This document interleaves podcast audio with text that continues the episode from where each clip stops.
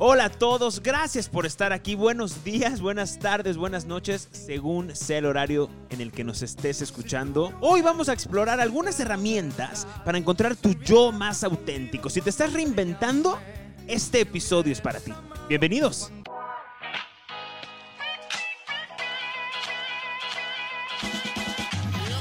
Soy Chano Jurado y esto es Recárgate. Recárgate. Un podcast que tiene el propósito de inspirarnos a encontrar caminos para mejorar y sentir bienestar. Recarga batería. Cárgate. Cárgate.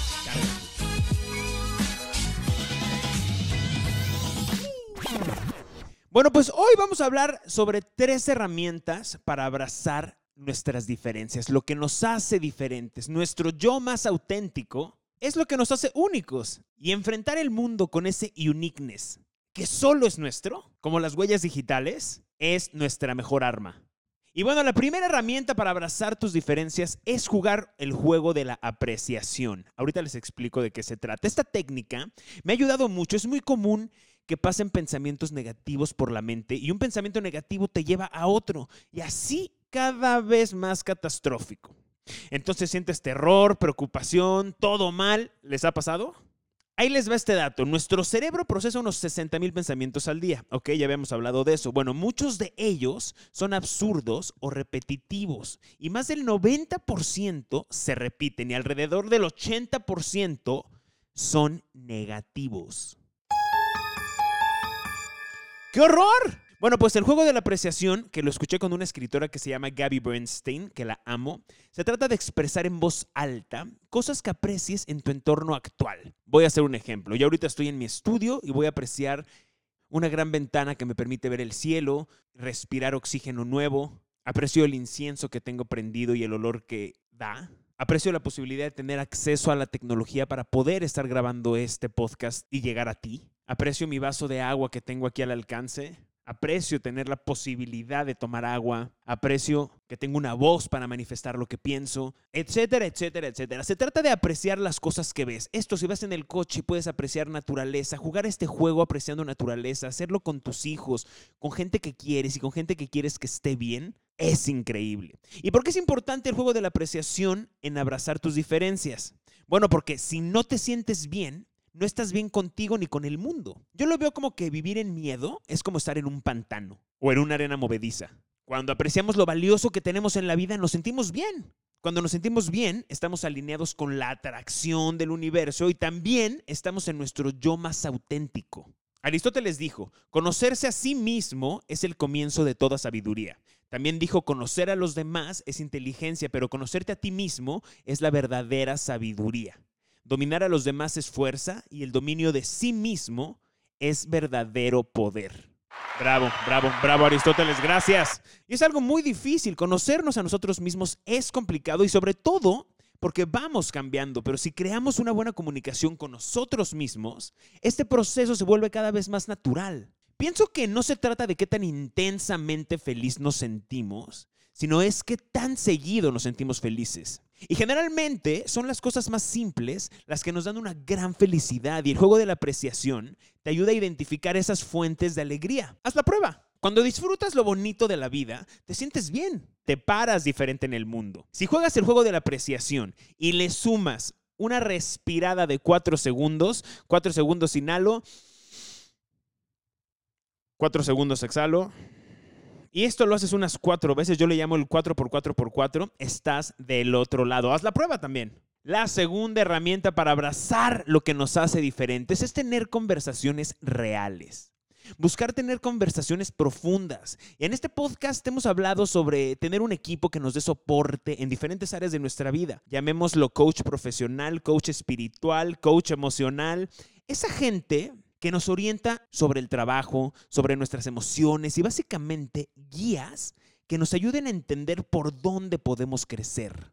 Ese equipo de confianza nos permite abrirnos, nos permite encuerarnos y dialogar con conversaciones súper honestas. Hablar de dónde estamos atorados permite un plan para desatorarnos. Hablar sobre lo mal que te sientes emocionalmente permite un plan para sentirnos mejor. Hablar sobre tus confusiones permite conocerte mejor y es un escalón para acercarnos a la vida que queremos vivir. No se trata de ir contando tus malestares a todo el mundo y por todos lados.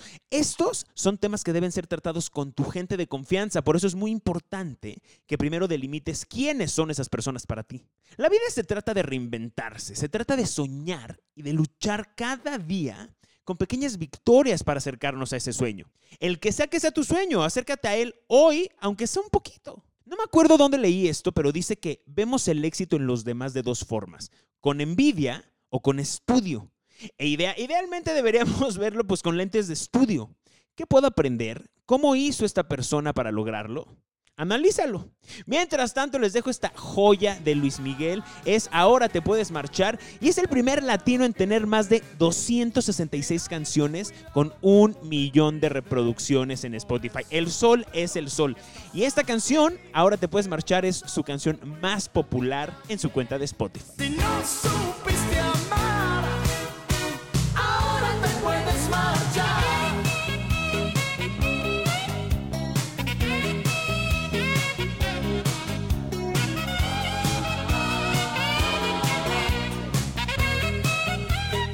Buena canción, un clasicazo que me encanta. Bueno, la tercera herramienta para abrazar nuestras diferencias es, sé tú y el mundo se ajustará. Es muy difícil vivir actuando o imitando a alguien, díganme si no.